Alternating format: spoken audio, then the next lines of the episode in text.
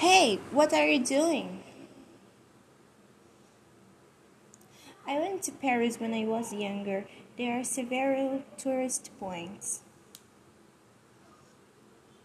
Of course, there is the famous Louvre Museum, the beautiful Notre Dame Cathedral, the Grand Place of Versailles, and much more.